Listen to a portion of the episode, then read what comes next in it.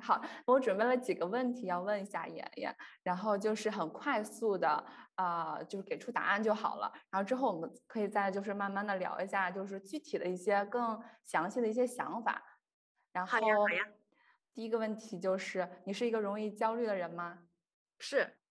啊，你最早什么时候开始画画的？哦，五岁吧。啊，这么早，怪不得。啊，还有就是，如果不考虑金钱，你每天想做什么样的工作？呃，我可能会做慈善，挺好的。OK，因为我之前做过一段 NGO，对，我们可以之后再聊。哦，可能蛮喜欢做这种东西。嗯，呃，你觉得你身上最大的优点是什么？我觉得我很勇敢吧。嗯，最大的缺点？缺点也很多，我觉得就是想想做的事儿太多，不太会 prioritize。然后对。还有就是，那最近感到最幸福的一件小事儿，哦，又要开始数字游民啦，就是又开始跑了。对，嗯，那最近有什么烦恼吗？呃，小红书流量不太好呀。还有还好就还好。那我们待会儿 可以聊一下。内容创作会遇到一些瓶颈啊，或者流量创作啊这方呃流量这方面的问题。嗯。最近在看什么书？我最近在看一本叫《The Mountain Is You》，我今天还要写一个分享呢。对，我现在很喜欢。我好像听过这本书，但还没有看过。蛮火的一本。对。在嗯，最近在看什么剧？我看刚看完《去有风的地方》。啊，挺解压的。对对对。那最近在听什么 podcast？podcast 哦，有听好多，有听那个英文的，有听 After Hours。然后我蛮喜欢那个，就是比较正经的。然后中文的，我最近在找一些不太正经的。然后 像我们不慌不忙，我有听过。然后疲惫娇娃也是我蛮喜欢的。啊，我也听那个。几个女孩子，对。然后呃，发现了一些新的，但我还在探索中。嗯，OK OK，好，我们待会儿线下我可以再给你推荐几个我特别喜欢听的。好呀好呀，对对对，特别想向你取经。也没有什么太多经验。对，其实我我主要是。就是看了你的视频之后特别感兴趣嘛，就是你的个个人的一些经历啊，其实，在小红书这个平台也分享了很多。但这次其实我最感兴趣或者特别想切入的点，就是说你作为一个内容创作者的一些心路历程或者一些体悟。我觉得，呃，尽管我是做播客，我觉得里面会有一些相似之处，也会有不同。我觉得这个探讨起来还挺有意思的，就是一个交流。对对，肯定的。嗯，好呀。嗯，就是，呃，你还记得就是第一次你录播客之前有哪些，呃，就是各种各样的想法，然后。现在事后再想起来，就是哪些是觉得确实是考虑的对，有哪些觉得你觉得你想多了？因为我之前听你的那个无人星球你做客的那一期，其实你有你有说到，就是你当时在录第一个视频的时候，也就觉得好录完就那么回事儿，但之前可能也是比如说什么样的原因，你在一直推迟这个计划。嗯，特别好。我觉得就是第一次录视频，算是所有内容创作者的一个，就是一个 milestone 吧。在露脸之前，就大家绝大多数都是先写点图文，然后因为露脸，感觉对很多人来说是一个就是要想好要不要确定这么做的一件事情。而且毕竟很多人在第一次露脸的时候都会紧张。然后我当时也正好跟你一样，也是因为疫情开始，所以有了很多时间，然后正好觉得很多事情整理总结出来还是挺好的。然后那个时候就是觉得自己还是有些话想和大家分享，然后呃也当然也会有一些就是，比如说没有想好用什么样的形式来分享呀，然后呃包括说些什么呀，哪些话题会火呀，肯定会考虑这些事情。然后我觉得现在我回头我前两天真的回头看我最开始录的一两个视频，感觉特别特别的青涩，但是当时觉得好像也没有什么，就 get it done 把它弄完了，然后就就感觉自己就完成一项任务了。然后我觉得这个事情就是你真的要开始才能找到自己。想接着怎么做，想怎么样更好的进步，但如果你不开始的话，就永远都不知道自己到底适合什么样的。所以我觉得这个过程自己还算是走的蛮顺利的吧。对，从刚开始录，然后到现在也不能说越来越好，但是起码就是越来越自信了。然后面对镜头的时候，可能还是会呃，就是会找到自己的一种一种一种节奏吧。对。对我，我其实挺能 relate 的，因为我当时也是去年还是前年第一次录的时候，就是录一个 trailer，可能也就不到两分钟，但我录了两个 小时，就是第一第一次录会觉得啊，就是因为其实我还好，就是录 podcast 会好很多，因为不用说在呃有很复杂的视频的剪辑，但是就是刚开始对自己啊声音就是有有一种执着。就是嗯，怎么抖了？或者是说觉得啊，就是这种气息，为什么这当时也不太会后期处理嘛？所以有各种各样各各种各样的 concern。但后来发现，其实人家听你这个，就也不会注意那些细节，更多的可能是你传达的想法是什么样的。然后其实自己也需要一个适应的过程。就刚开始镜头或者话筒就是很陌生，然后你越跟他相处，你可能就熟悉了，就没那么恐惧了。现在我就可以自己大概写个就是大纲，然后自己。就是自己跟自己对话 半个小时，我觉得这也特别好。我觉得很多时候我们都会对自己太严格了。就我经常也是这样，录完了发现好像太啰嗦了，或者什么哪块没说好，什么时候我觉得都有可能。我最开始就要求很高的时候还会重新录，后来觉得实在是太痛苦了，后来我就不管了。就有的时候就会让它更更自然的 flow 这样，然后发现其实大家 care 的也不是这些有的没的，然后。嗯，所以就慢慢放过自己。对，而且对于自己来说，就是完成比完美更重要。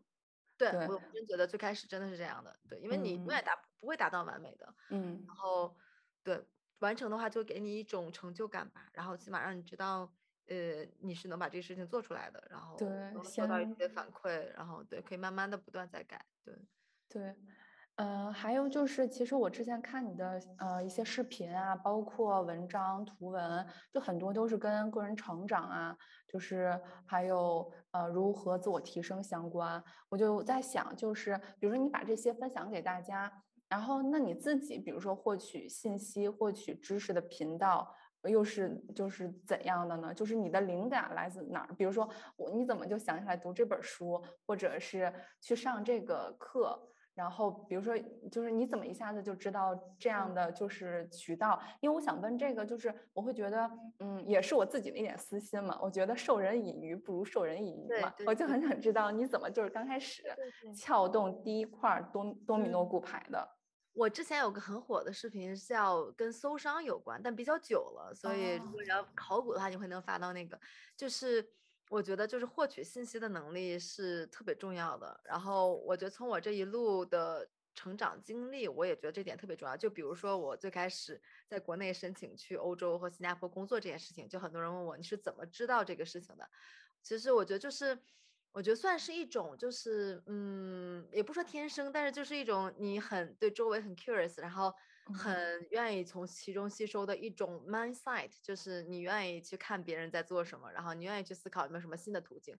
就比如说我当时的情况，在国内申国外的工作，看上去应该是个蛮难的事情，但当时我就有去搜别人是怎么做的，还是肯定是有成功的人的，只不过你不知道而已。所以就是我觉得这个信息屏障和这个信息差距真的是决定了对人会有很大很大的影响的。我当时就搜到这件事情，然后那个时候我就开始用 LinkedIn 了，那个时候呢才。才多少年，还在我们在国，我我在国内上本科的时候，那个时候我就有在 LinkedIn 上去搜工作，我就是在 LinkedIn 上申请的。但那个时候作为还没有出国的我们，真的就很少有人会知道用用去要去用 LinkedIn 去找找工作啊什么的。所以包括到后来，呃，看书呀，什么网课呀，我其实都是到处搜点什么东西，或者就是我也经常看一些，呃，比如说订阅一些很厉害的人的 newsletter 啦。或者是我经常看 Medium，就像我们在美国，我们都会用那个，就有各种各样，其实信息可多了。你你你会天天会收到很多很多信息，但是就是你怎么样过滤这个信息，然后找到对自己有用的，我觉得是嗯一个很长期的过程。就是当你这个事情进行多了，你就会很容易的抓到你能想要的信息。所以就当时我总结词叫搜商，就是搜索信息的能力，我觉得还。对，挺重要的。对，这名词还挺挺贴切的。就是说到，比如说你信息搜索，就一一些中文世界的，对于我来说，我目前我不会说去用百度搜索。其实小红书是我经常搜一些生活一些技巧啊，包括可能我就是觉得我也不知道读什么书了，我会看一下。然后，那你自己会在你是小红书的 consumer 吗？会会会，我也会搜一些信息，肯定的。然后书单，我有时候也经常会关注一些读书博主的分享呀，这个肯定的。然后我有的时候会，嗯，有个 list，然后就比如看到什么，我可能先写下来，然后，嗯，然后自己也去看看适不适合自己，这样。对，那其实说到那个小红书，我我我的用户体验大概有目前有两个阶段，比如说刚开始也是纯作为一个旁观者嘛，就是各种嗯看他给我推推送什么，然后随便刷一刷。然后但是有一段时间，其实很多人也都说过，就是经常刷小红书，然后停不下来，其实会造成莫名的焦虑。就比如看大家都是人均特别特别顶级的生活这种等等，就是我也经历过这个阶段。然后就是有有一段时间要强制自己，就就比如说一天只能看十五分钟。但是我后来现在我倒就是觉得我跟他能和平共处的一个阶段。我不知道是不是因为我把他的那个就是推荐相当于吹了一下，让我觉得好像给我没有那么多的焦虑，反而是我可能想看到的一些信息还是怎么样的。就是那你作为一个正好是这个平台的创作者，你会觉得你有过这种？嗯，看到太多信息，然后而产生的一种焦虑。如果没有的话，就是你又是怎么做这种信息的过滤的呢？有的，有的。我觉得这是一个比较好方法，就是你把它当成一个主动搜索，而不是当一个被动吸收的一个平台。我一般蛮难，我最近就越来越少会去刷它，但我会去搜它。就比如说我想搜哪个话题，我就直接搜。对。我就刷会确实会会会产生焦虑，很正常。而且，但是后来，其实像我们都做内容，你也知道，很多时候呈现给社交媒体的，并不一定是，其实会有一些美化，有的时候。所以，当我知道这个事情之后，我就知道，其实很多人每个人背后都是一地鸡毛的，其实呈现出来可能是比较好的一面。所以，知道这周就好像好像也没有什么可比较的，就比如说美女那么多，但是她可能不一定。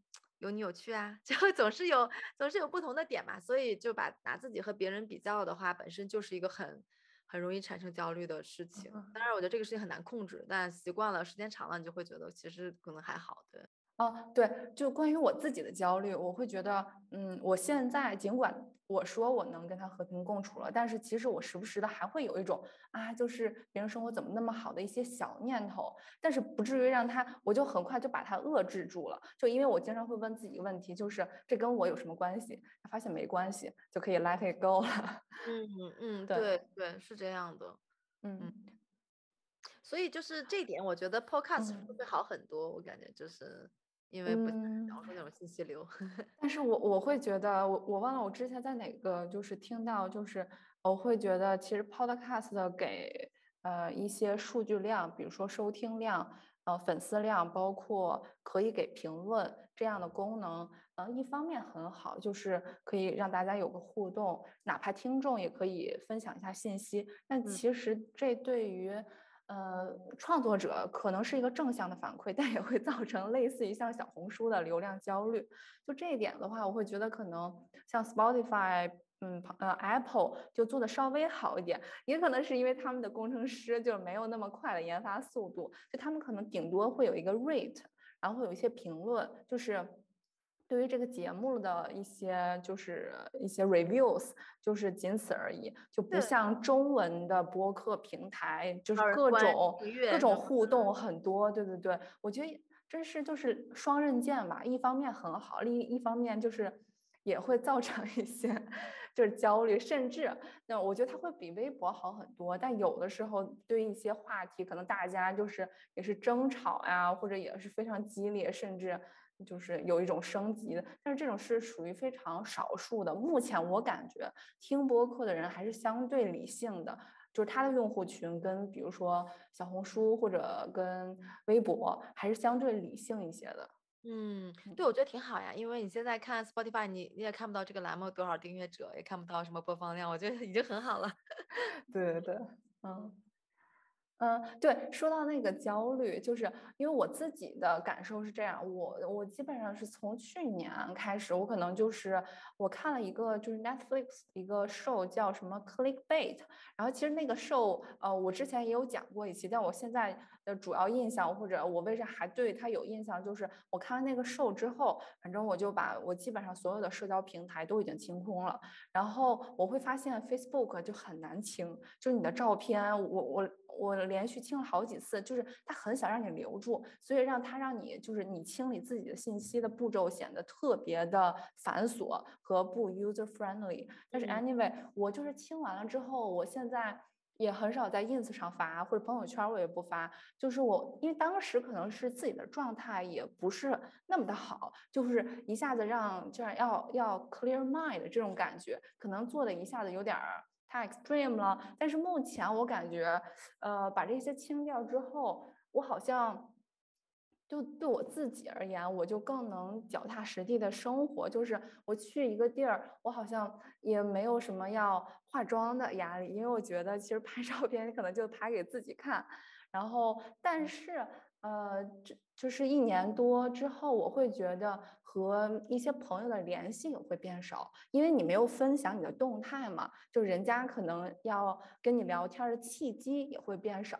就是也会少了一些分享的快乐，就是我不知道，就是你是怎么 balance 这个事情的？可能每个人的做法不一样。你说因为什么少了分享的快乐？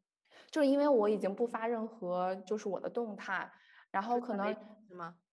呃，对对对，就是自己的社交平台吧，倒还不算说自媒体。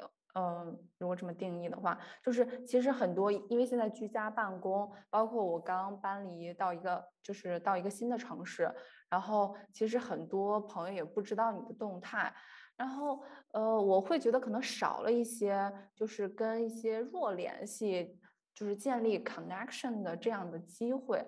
就是也会少，比如说我如果分享一个，比如说我去哪玩，可去吃什么，大家可能我的朋友看到了也会说啊，这这家很好吃啊，或者什么的，或者我们下次一起去啊，就好像少了这样的话头，就这是我所说的，就是少了一些分享的快乐。但是我现在也在，我就是在想这个问题，我不知道你是你自己的做法是怎么着，或者。我自己是蛮重重度 social media 用户的，对我 ins 每每天都会发，对我平时会用 ins 发的比较多，发 story，就 story 对我来说有点像写日记一样，就发生啥事儿我都会发 story，然后因为我自己其实很爱拍照。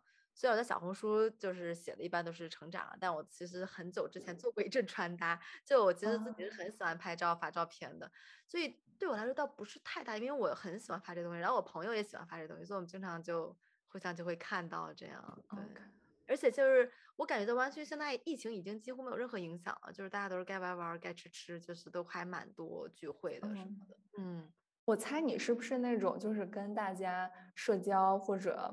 一起玩儿出去，你会觉得你自己的电量更满的那种人。我其实两种我都很喜欢，我觉得我适应性可强。就是我自己去年二零二二年算是我最宅的一年，就是我在家待了好，因为后来后半阶段跳槽找工作也是一个事儿。然后呃，当时正好我二零二一年在夏威夷旅居嘛，然后二零二二年就想休息一下，然后就这一年我其实自己跟自己待的很多，我觉得我也很喜欢这种独处的看书啊、画画啊。但是就是要开始玩的话，我又开始玩，我觉得还是很开心。就比如最近我们就来塔后滑雪，我们在这会这会在这边待一周，然后跟朋友在一起，我也觉得很开心。就我觉得两种生活都挺 enjoy 的。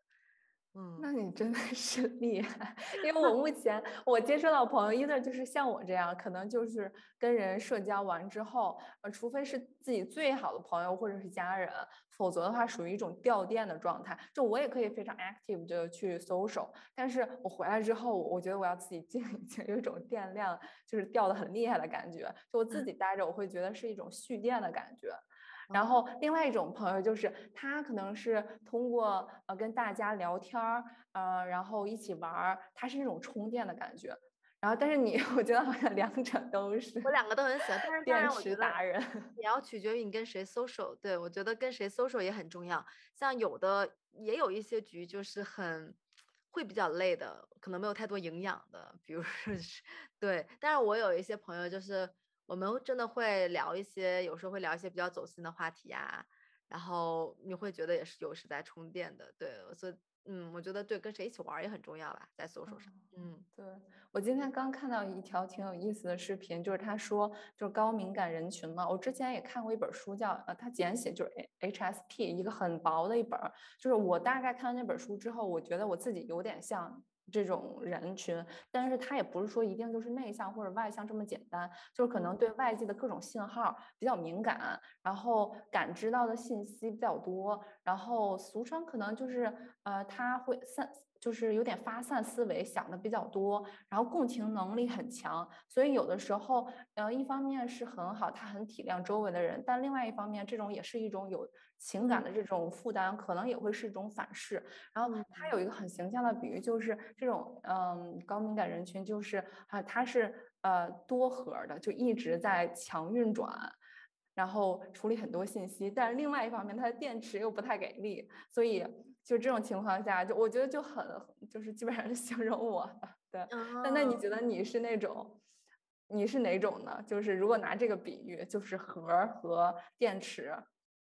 我觉得我从小就是个精力特充沛的人啊，那真的是那种比较高能量的那种人，就对我从来都停不下来的那种，就是我从小就是这样，我觉得可能跟天生可能是出场配置。对啊，我从小就是体力也好，就精力体力都很好。然后 就，然后我现在一直到现在，我也属于那种体力会很好。呃，我不知道是不是跟先天这个生理有关系，还是说就是我就是这样一个性格。对，然后包括我也健身呀什么的，我属于就是能量一直都很充沛的这种人。对，这是这是真的。那我可能我的 take away 就是我需要在健健身，先让自己的体能上来。我觉得对体能是一个支撑的支撑点吧。对，foundation。对，就像之前我也有总有那个粉丝问我说啊，你怎么在 BCG 什么那么忙，然后还能到处玩，还能什么什么？我好像也没有什么到底什么 solution，但是我就是很有就有这个体力，就是下班我照样该干啥干啥，就是感觉我的一天才开始。对，那你睡得好吗？我睡得巨好 啊，那怪不得。那你是类似像 谷爱凌那样的人吗？就是我真的，而且我真的好，睡得好。对，我也真的不早起，就是我绝对不是那种我睡得很久。像体育，谷爱凌不是睡十个小时吗？我可能没有睡觉，但我绝对会八个小时，我会我睡很久。然后如果我不用闹铃的话，我可能会睡 更睡很久。我 要强迫把自己闹起来那种。对，所以就是算是个算是个好处吧。哇，那怪不得。OK。那这个事情，我觉得后天是可以培养的，健身啊，或者是调整。我知道好多人会用什么正念冥想啊什么的，我觉得是可以，是可以调整的。嗯，对我基本上是调整了一年，我现在可能睡得还行，但是也要特别注重，就是生活作息一旦打乱了之后，可能又要就是 take some time to go back to normal 这种感觉。对对，嗯，对，那就是你感觉你精力特别充沛，那就是比如说你做。内容就是这一段时间之来，就是你会觉得你的有什么不开心的吗？有呀，就像我说，就流量这件事情，嗯，我觉得做博主都多多少少会被这个影响吧。如果你说完全不影响，我觉得是不可能的，因为比如说你花了很大的心血时间做的一个内容，然后没有太多人关注到，呃，你肯定会会觉得不开心啊。我觉得这个很正常。然后尤其是就是。疫情刚开始那年还好，然后疫情就这两年就涌进来的博主越来越多，就平台它就会越来越分散化嘛，然后你就会明显感觉到，呃，就是流量在变差呀，或者是就是你粉丝粘性不够高呀。这个我和很多就是博主、内容创作者我们有聊过这个事情，我觉得这是难难以避免的，因为很正常。像我们如果作为一个 consumer，就是内容使使用的一个用户而已，我们也会关注很多人嘛，我们不可能只会关注这一个人，所以这就是证明。内容创作者，你需要一直在，一直要挑战自己，可能爱得出新的内容呀，或者是你有新的一些 pivot，比如说从哪个哪类博主转向另一类博主之类的，我觉得这些都是你可能需要去考虑的吧。对，嗯，其实我看到挺多帖子说，比如说有很多裸辞，然后做自媒体，然后很多人也可能就是呃想把自媒体变成以后。的一个自己的主业，那你比如说在这个领域已已经一段时间，你会觉得这种，嗯，就是你觉得他这个想法实际吗？或者其实有哪些你已经感受到的巨大的这种，嗯，阻力，或者其实这这事儿也很难做。我不好说实不实际，但是我肯定不会选择做全职博主。嗯，对，就是从我自身出发，首先。第一点，我没有那么 enjoy 做。讲真，这么说可能就是你可能会觉得啊，我已经做这么久了。但是说实话，我我并不是那种就是非常非常非常非常喜欢拍视频、剪视频的人。我知道有一些博主是真的，我好他好喜欢做这种创视频创作，他觉得这就是他的宝宝，这就是他的呃他的作品。我其实还没有到这个程度，对我来说，它是我的一个输出的，只是一个输出的途径吧，仅此而已。对我有时候还会觉得挺累的剪视频，然后对我还没有到，首先我没有到这么热爱的一个程度。第二点就是，我觉得如果全职做博主的话，你会输缺少一些输出输入的途径吧。嗯，因为毕竟我可能做职场多一些嘛，职场成长，那我肯定在职场上会，我肯定有第一手的这样的一个信息啊。如果我全职做这个，其实我断了这面的来源的话，我觉得并不是一个良好良性的发展。然后经济上也是一方面问题，就是，嗯，做博主这个收入也是不是很稳定嘛，就有的时候可能好，有的时候不好。然后像我其实也没有很主动的。呃，要去就是拿很多广告，就是一般来找我可能还 OK 的就接了，但我没有很主动的去自己去找广告啊什么，所以我觉得收入肯定也是一个很大的一个原因吧。而且我觉得如果以后全全部的生活都围绕着这个，我真的觉得肯定会更焦虑。对，所以我我更愿意把它当做一个 side project。嗯，你说，比如说它是你的输出的一个途径，你会觉得呃，除了这一点。就就这一点而言，你会觉得他，因为有的人会觉得你有一个输出的途径，这样会倒逼你输入。你觉得这会也会有？嗯，我觉得这点我非常赞同。就嗯，从我写就是开始做小这两年吧，我觉得会真的会对自己的这样输入输出这个环闭环有很大的帮助。嗯，而且很多东西，比如说你看一本书，或者是你在职场最近有什么感悟，你不写下来，你第二天可能就已经忘记了。然后你现在回头想，我看了些啥，然后你就不记得了。所以我现在觉得这是一个特别特别好的闭环。然后有的时候，因为我要在写这类的话题的时候，我可能还会去搜索一些之前有没有谁写过一些类似的呀，有什么可以学习的呀，就确实是一个很好的途径。我觉得，嗯，那就是你刚才已经说了，比如说有一些流量的焦虑，我暂且把它归类为就是比如说负反馈吧，或者一些呃情绪上的一些负担。那比如说有哪些是？正向的反馈，除了就是倒逼你，就是呃倒逼你输入，主动的输入，就是有哪些是你意想到的，还是没就是做了之后才发现，哦，原来这么好。对，这真的有太多了。我觉得，嗯，首先最开始，反正我的愿景就是，其实就是 make impact 嘛，就是想给一些，嗯，比如说需要帮助或者是需要一些灵感的一些群体，因为我最最开始是。走的有点励志的路线吧，就是从我自己赚钱出国留学那件事开始，所以很多人从那个时候关注到我的，然后当时真的就有激励到很多高考没有考好的小孩们。对，因为我真的就是对高考失误，所以花了很多很多年才回到正轨。就这个故事还算是蛮，就是蛮蛮蛮蛮普遍嘛，我感觉，因为这高考失误人很多嘛。而且就是因为我当时去哈佛，就真的大部分我身边同学都是美本啊或者清北啊，所以我觉得我当时算是一个草根逆袭的一个例子吧。对，就这个事情最开始就影响了很多人，包括最近前一阵找工作这段过程也激励到有很多人，因为。就是我觉得很开心，就是当我的一些粉丝他们会跟我说啊，我因为看了你的视频，我拿到了 offer，或者是我怎么样，我就会觉得哦，我是真的有给人带来帮助的。我觉得这个比赚钱啊什么都有意的有意义很多。我觉得这也是算是支撑我还在做的一个原因吧。对，这是一点。第二一点就是，我觉得当真的是一个社交平台，我你通过小红书认识了很多有意思的妹子，然后北美为主吧，然后我们经常有有会线下聚会啊，然后。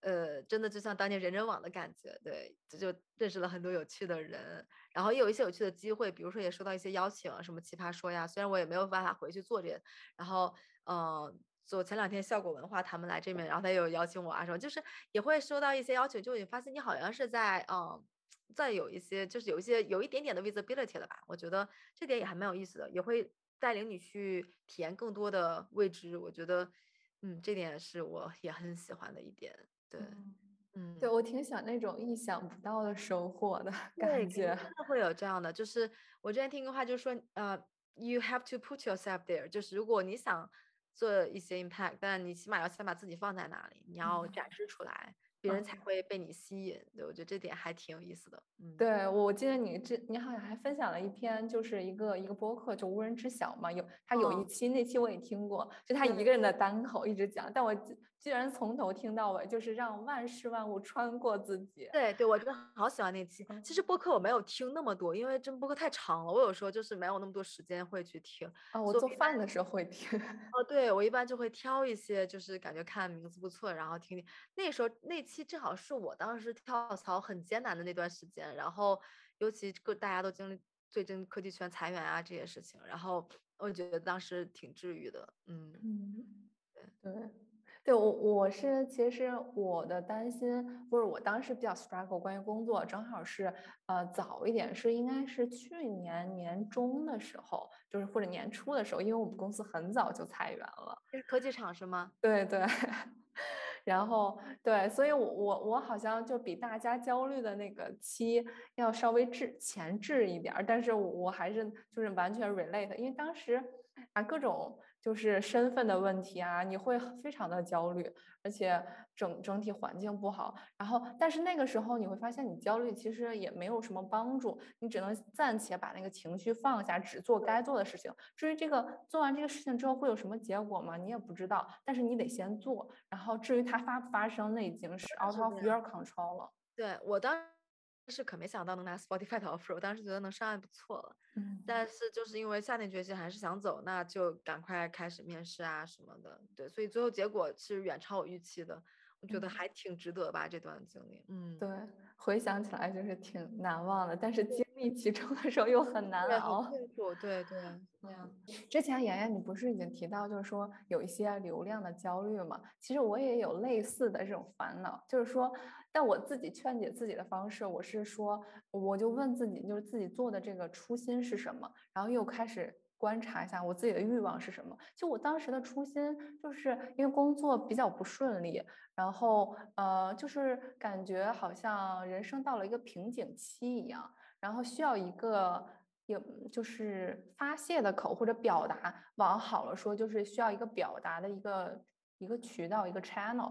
然后我会觉得，其实我我完全 exactly 有你的那种之前的 concern，就是我不太想露脸，觉得这个压力有点大。但是声音的话，对于我来说就觉得更舒服一些。而且我之前就是在初中啊、小学啊，就是也就是做那种广播站嘛，我会觉得电波这个事儿对于我来说就是还是挺特挺美妙的一种存在。而且尤其是那种就是你知道小时候广播站就大家会。给谁点个歌啊？包括之后的，就是那些呃，就是呃，本身我们听收音机的那些电台，它也会有什么送歌环节，我就觉得特别的温暖。所以就是这个事儿对于我来说更亲近一些，然后我就选择做这个。然后我觉得更多的其实，与其说说分享帮助大家，当然如果能帮到或者是给别人启发更好。但是我觉得更多的对于我自己来说是一种。就是记录，对，还有一种思绪的整理，因为其实我自己容易，呃，比如说钻牛角尖儿，有的时候想问题想很多，但是还是很混乱。当然，你可以说，呃，是你记日记稍微梳理一下，但是如果你以一个声音的，就是形式这种表达出来，也是一种梳理，而且你还可以，比如说年纪大了之后听听自己的声音，之前，对，因为它会更加形象的，你的声音会传达你当时的情绪嘛。就是更多的是自我记录的一个目的，但是你听，你就是你做了一段时间呢，那比如说你在一些平台上，你就会看到你的关注者有多少，然后很希望大家留言，但是并没有，就是你还是会想有更多的正反馈，但我觉得这个呢，我就把它定义为就是欲望，就是。嗯，对我我有了这种定义之后，就是我把它归为欲望，好像我就能更好的跟他相处了一点点，没有什么实际的解决方法，但是只是说心理上会稍微好一点。我不知道你是，就是比如说你有呃关于做内容创作各种各样的就是烦恼焦虑的时候，你是怎么开解自己或者怎么解决的？嗯。我觉得像你说的好，没有什么 特别好的方法。嗯，去年夏天有一阵儿就很焦虑，我就停更了一段时间。然后，其实停更时我有一个感触，就是啊，没有社交媒体的日子好开心啊！我遇到很多博主，他们都有这种感觉，就是其实当你给自己已经打上标签做博主，你就会一直要产出内容啊什么什么的，其实真的还蛮累的。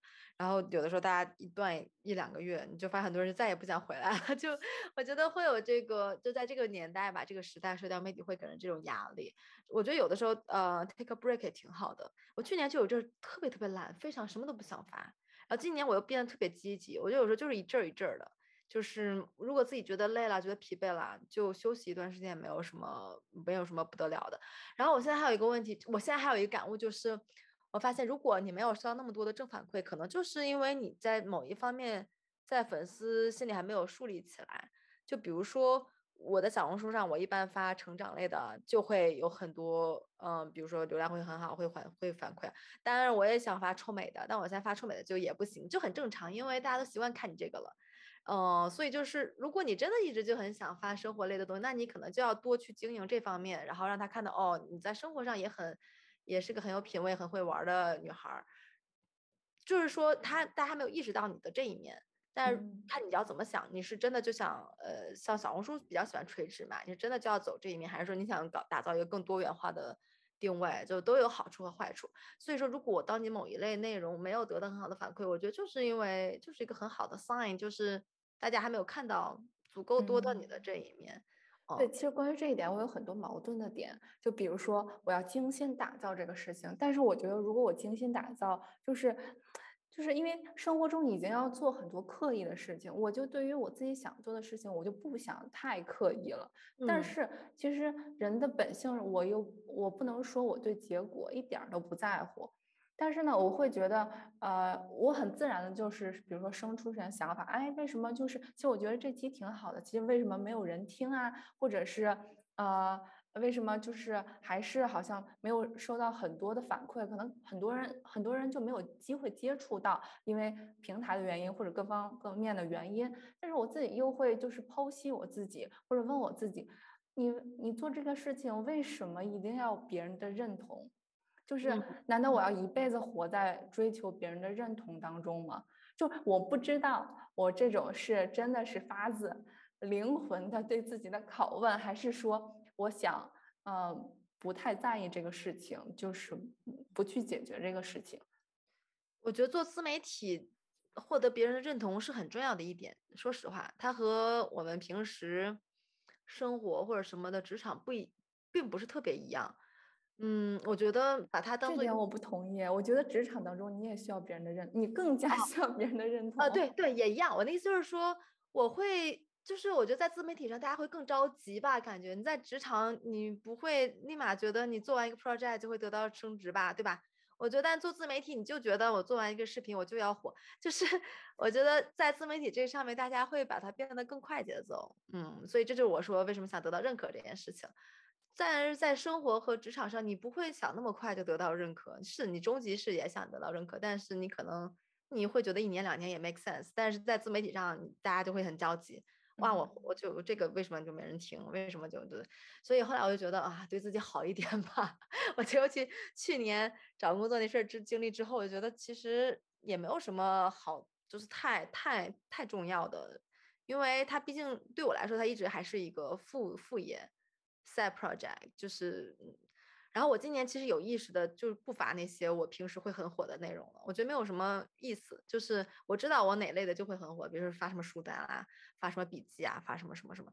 但我不想再发了，就我觉得它对我没有什么帮助了。就我已经输出过这些内容了，我知道我再发肯定会呃点赞也多，上涨粉。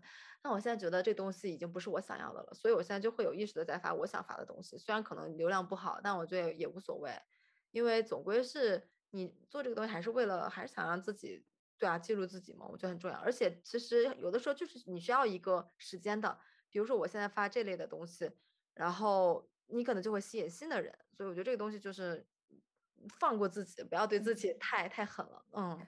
对，其实我当时就是，比如说做播客，一其中有一个原因，我会觉得我想有，就是我为什么也没有团队，或者刚开始我也没有找，比如说我的好朋友一起做，就是我很想自己完成，从头到尾完成一个这样的事情，然后去看看到底结果是什么样的。因为我会觉得在工作中已经有太多的限制，就比如说我能接什么样的 project。我合作的人是怎样，别人给我的评价是怎么样，就很多事不是我能控制的。就我就很想要让有一个就是自己的 side project，是说我有更多的这个。嗯，掌控权或者掌控感的这种事情，所以去做了。但是做了之后，你会发现，嗯，刚开始当然很开心，但后来如果你会观察自己的欲望的时候，你会觉得，如果你就任由你的欲望又要就是牵着你走，为了满足一些人，呃，不知道是谁，为了得到很多正反馈，然后去做一些非常我我暂且把它说成刻意的努力吧。那我跟。工作又有什么区别？就我的初衷就跟我的初衷背道而驰了。我就每天就是 这样给自己洗脑，我就觉得啊，那就 enjoy 就好了。对对，我觉得就特别好呀。嗯，就是这样。时间长了，你就会觉得这也没什么了不起的，就跟你生活中那些事情比起来，真的太太太不足一提了。我觉得自媒体这事情，我们都这也是为什么我不会全职做的原因。我我不想把虚拟世界当成我的生活。嗯，我觉得它归根到底还是个虚拟的世界。对，是有的时候就还挺矛盾的。我会觉得，一方面，比如像你说的，就是那些嗯。得到你知识或者信息分享或者一些理念分享的人，他们比如说呃出国留学成功、找工作成功，这是很真实的，会给自己真的就是内心深处的一种愉悦。但另外一方面又觉得那些粉丝的数量、点赞的数量，就是它也是虚拟的。所以就有的时候，我觉得我们的大脑还没有被 train 的很很好，就是呃一方面为这个高兴，但又不执着于此，就是。还还是需要就是个人的修炼，才能很好的应对特别纷繁 复杂的世界。嗯，还有一点就是，嗯，有的时候我觉得就是当你把你的重心从网络转回到真实的世界，你就会越来越觉得它没什么，没有什么关系。我当时有有一次我记得很清楚，就是啊，就前两天那个大年三十那天，我最好的朋友然后被求婚了那天。那天其实之前我发了一个东西就没有什么反馈，我早上还挺不爽的。然后我就和我老公，我们去超市买东西，然后突然间我接到那个电话，就是我们是玩的特别好的一对 couple，然后那个男生跟他跟我们说啊，我今天晚上要结婚，你们快来帮我准备。然后我突然间好像就什么都不记得了，我就什么什么什么小红书什么视频我我都不记得了。然后我就我们就冲过去就很在很专注的去干那件帮他弄结婚，然后晚上就超级开心，我们一直喝酒搞到了后半夜。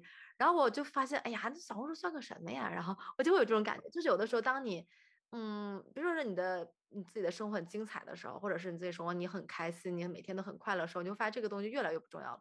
反而当你正常的生活好像很无趣。你就会更愿意关注到你社交媒体的那个事情，所以这也是给我的一个很大的一个一个改变吧。是，好像那种落地的，就是特别踏实的那种幸福，感觉更实在，或者更更更具体，更让你可以触摸，而且停留的时间会更长。对，然后那一刻我就觉得有什么有什么关系？没没什么关系，就比起来要那么开心，就完全没有什么。对，所以慢慢的。就就好很多吧。我类似的体验就是，因为我之前不是说我已经不发就是社交呃平台任何东西嘛，因为我也就开始观察我自己，就是比如说我看到特别漂亮的景色，然后我好像就拿出手机、拿出相机的时间就少了，因为我会觉得就是比如说你在那个氛围里，在那个城市里，就是呼吸着那样的空气，感受着那样的阳光。然后就是空气中散发的这种氛围是，呃，哪怕你用就是录像也好，或者影片也好，可能就是照照片也好，可能是没有完全能传达出来，或者把那个瞬间捉住。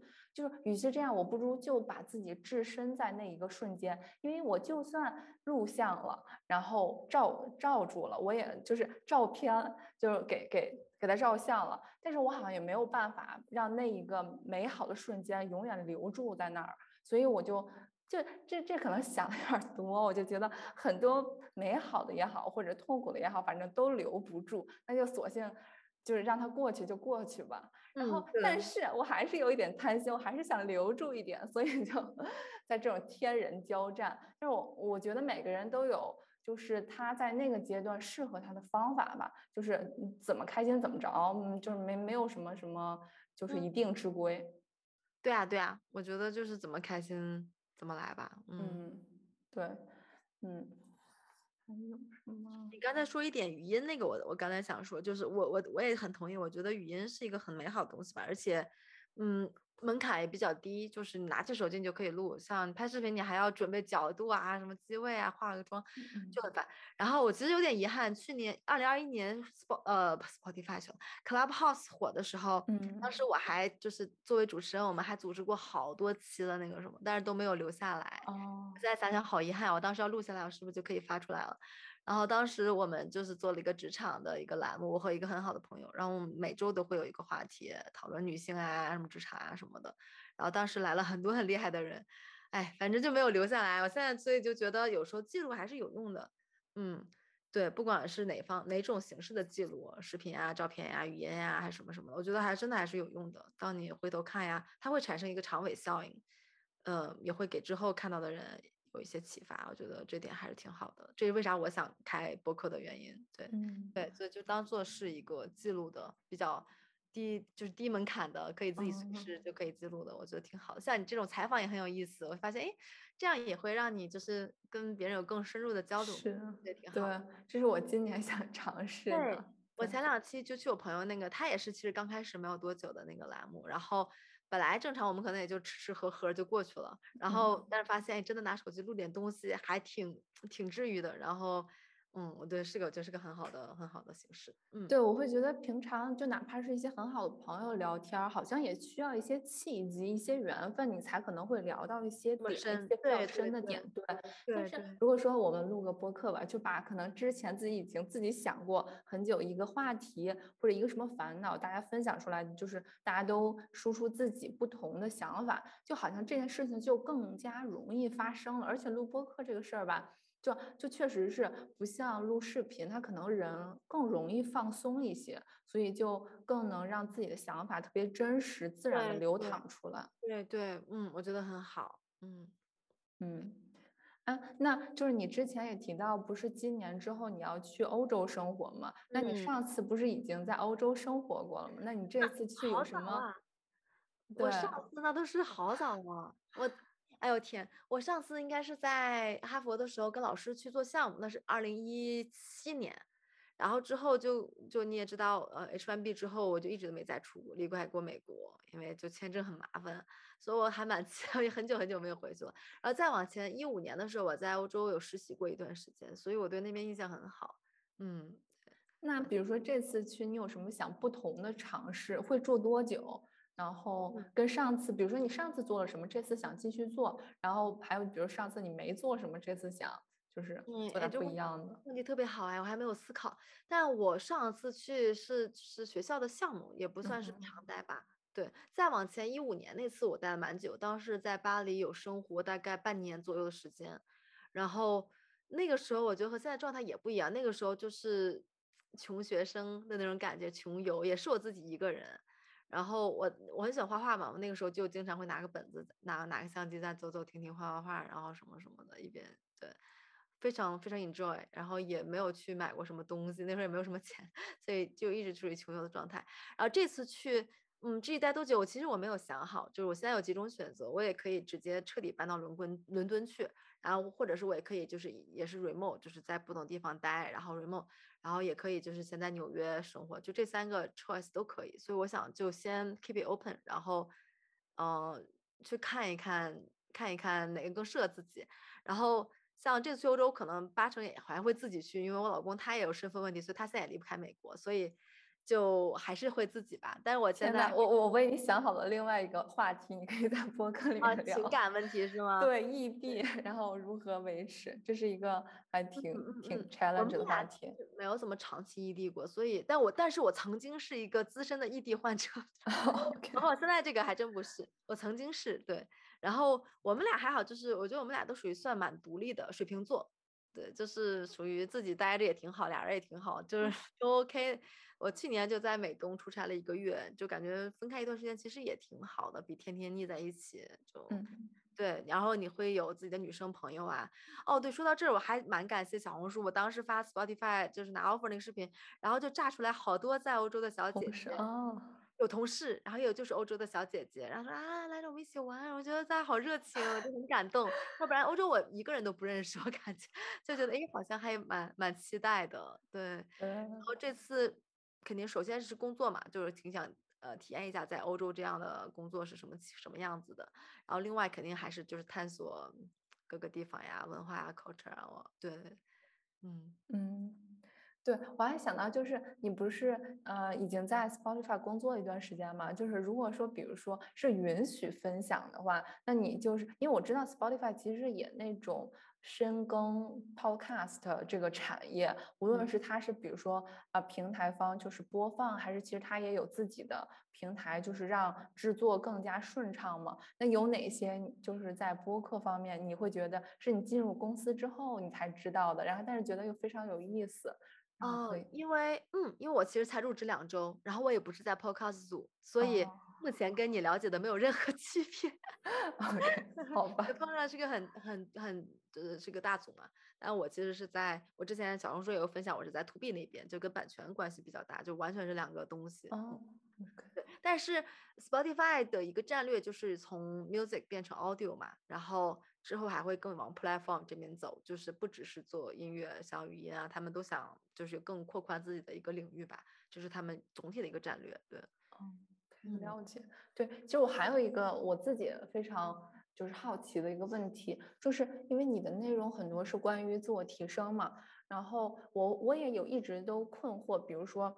嗯，我怎么能变成更好的自己？这种恒久的没有答案的问题，但是我我我又在想，就是呃，我会就回顾以前的历程，我会觉得，就是我想变成更好的自己的时候，它的就是 motivation，它底层来自于哪儿？我觉得很多一方面是来自于呃，不能说那种很大的恐惧，但是是一种恐惧，就是怕被别人落下。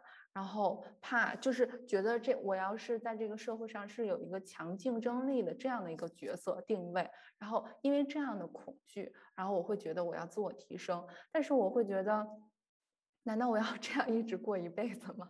我觉得有点对。还有一种就是因为就是你本身的喜欢，然后嗯，但是我我觉得会有那些喜欢的瞬间，但是我自己又是那种三分钟热度的人。呃，所以，我我很好奇，你是就是哪一种，就是比如分别哪种情况，就是你的感受是什么？我也是三分钟热度，但我觉得三分钟热度挺好的。我昨天还在写一个，我马上就要在小红书发。我觉得三分钟热度挺好的，因为我觉得我这么多年，因为三分钟热度体验了很多很新鲜的东西，然后在你体验过之后，你才会知道适不适合你，你才会在想要不要再继续发展下去。然后我昨天刚发了一个滑雪嘛。就我原来一直是双板滑雪者，然后我今天就很想试试单板，但我觉得单板很难，反正我昨天真的摔死了。然后，然后我就在写，就是。呃，我想到当我滑的时候，我想到之前看过 TED Talk 有一个理论，就是二十个小时学一件事情，觉得我还挺认同的。我怎么记得是一万个小时啊？啊，那一万个小时可能成为专家。OK，二十个小时你就可以开始上手一个东西，你就可以 enjoy 了。我觉得，然后二十一天养成一个习惯。对，我觉得挺挺 make sense 的。很多时候很多东西我们不需要变成专家。对，就比如说昨天滑雪，我到滑完我摔的不行了，我也没有滑的很丝滑。但是我已经能体验到那种速度的感觉了，我觉得这就对我来说是个很好的一个体验了。对，然后你刚才说的那个自我提升那事情，其实我真的就是 curious，我并不是为了怕被别人落下，因为很多自己干的东西好像跟关专业没什么关系。但我这就是很感兴趣，比如说我就觉得呃是读书也好呀，网课也好，或者什么体验也好，我就觉得很有意思，我想去试试。嗯，对，嗯。就那你曾经有过那种就是恐，就因为就是一些恐或者一些那种压力，然后觉得自己应该去做，而不是说我想做。嗯，也有呀，就是有时候工作上做的某一类的东西你不熟悉，你就只能对，就拿我之前在 BCG 吧，对我刚才刚进咨询的时候就也不是很懂咨询到底在干嘛，所以会有压力，然后我会去主动的去搜一些咨询方面的资料，会去学。嗯，也有也有一方面这面，但是另一方面也是觉得，我觉得这个也挺有意思的。我觉得学一些不同的东西，对自己本身也是个很好的帮助吧。对，所以我觉得挺好。对，就是我知道，就是说，比如说未来也很难打算，尤其是比如说长久，什么五年、十年，谁知道发生什么？但是你在你大概的设想里，你有想过，你有很多就是副业，然后兴趣爱好，啊，也有自己的主业，你大概会怎么样的就是分配比例，让你觉得是你想要的那种平衡感？嗯嗯嗯，我觉得肯定目前因为刚入职，然后。又是自己很喜欢的工作，可能会花多一点时间在工作这上边。然后我有在思考，因为我马上可能要开始旅行了嘛，所以至于旅行，我经常我蛮难平衡旅行和小红书这两件事情的。对 我去年我二一年在夏威夷的时候，小红书就没怎么管，就我觉得这两个事情对我来说蛮难蛮难平衡的，因为我不是做旅行内容的，我是还是做提升。但是如果花更多时间去 explore。世界的话，你可能没有那么多时间去做这些提升，但我还在想这两个事情到时候会怎么看，或者是我就把旅行也当做我的一个内容，我觉得也蛮有意思的。嗯，我感觉好多人会提到啊，好期待你之后去英国的体验啊，什么什么的。所以我觉得这个是一个很好的点。嗯，怎么把它平衡？然后我觉得就是其实时间，每个人时间每天都其实很多，但是关键看我们怎么利用。所以我之前有分享一些时间管理的一些方法呀什么的，我觉得就如果你能把时间利用好，其实你真的可以做很多很多事情。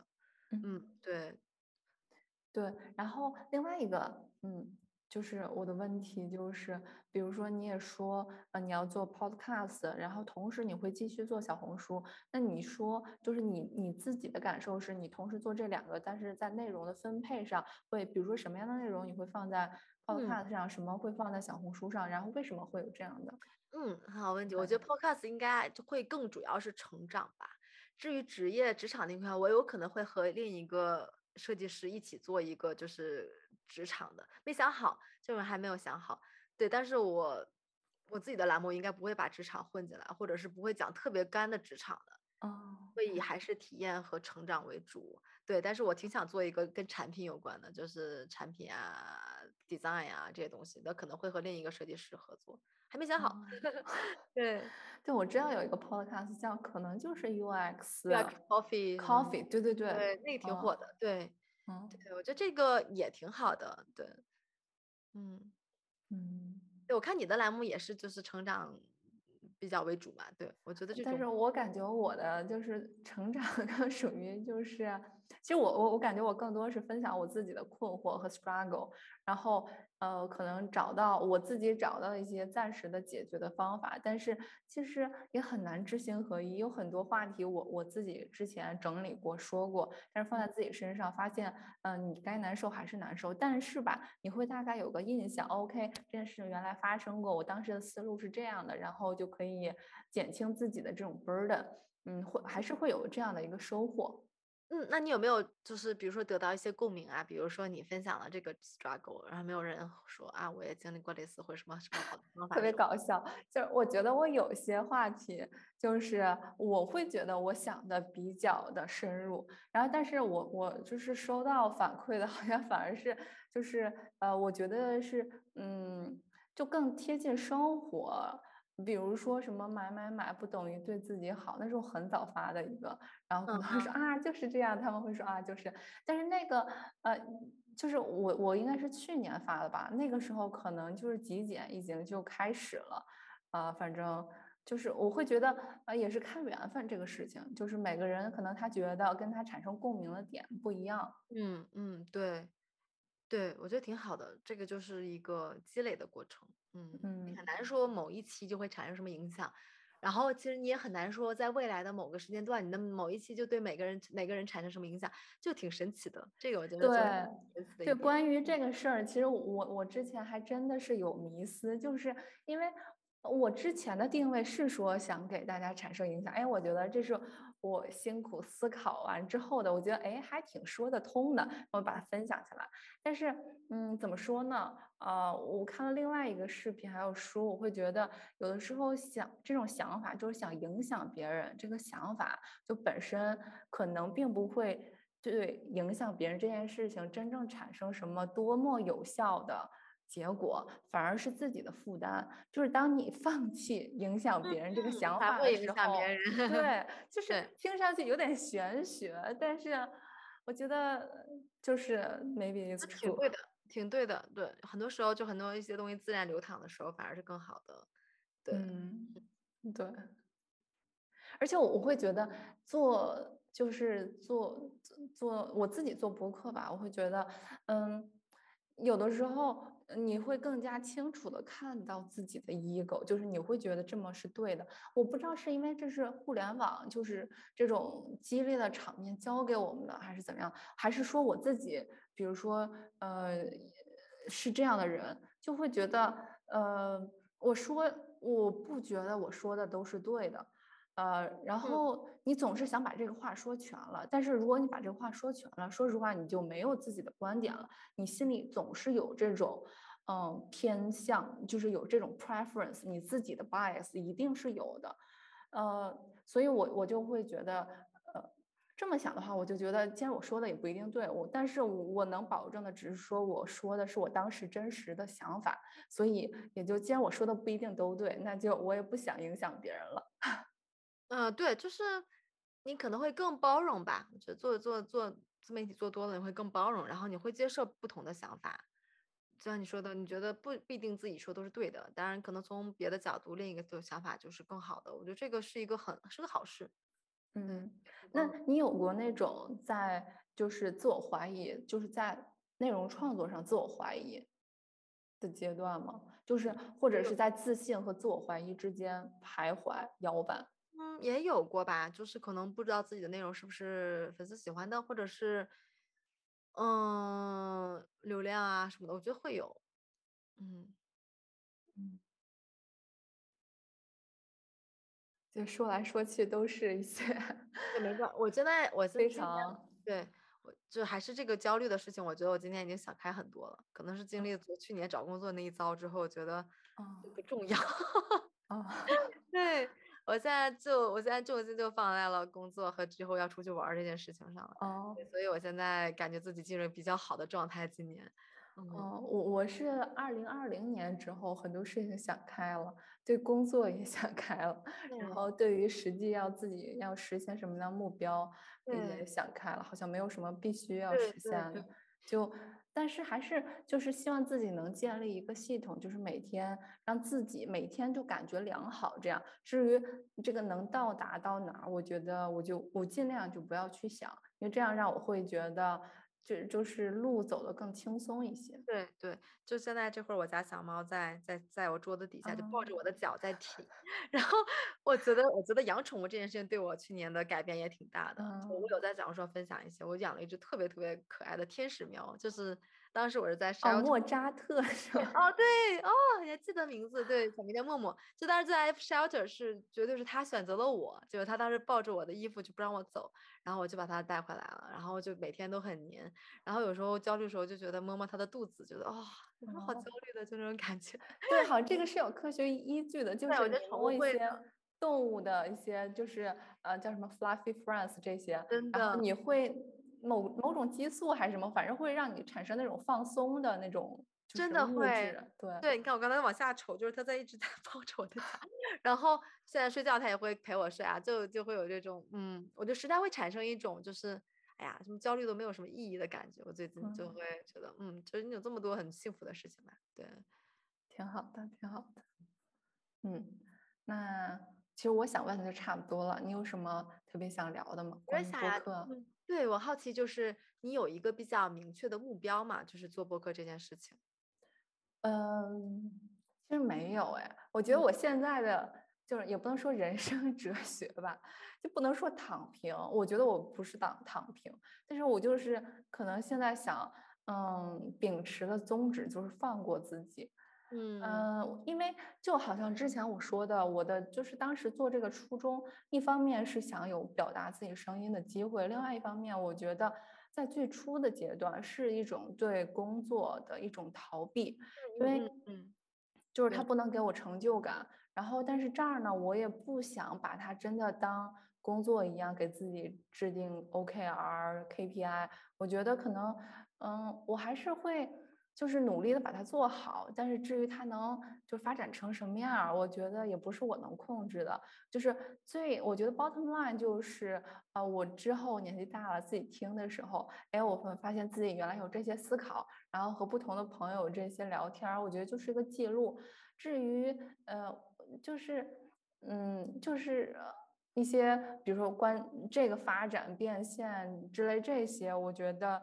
呃，想这些可能就让它又变成了我的 second job，呃，我就现在不想去想。至于我就觉得，呃，什么事儿放在什么样的篮子里，目前我把它放在就是让自己开心、放松、enjoy 的这个篮子里。至于说赚钱，那就是比如说工作还有其他的，就是尽量不要让他们混淆。你好，我目前是这么想，但不知道是不是 work。我觉得很好呀，就挺好的，这就是让自己开心的事情。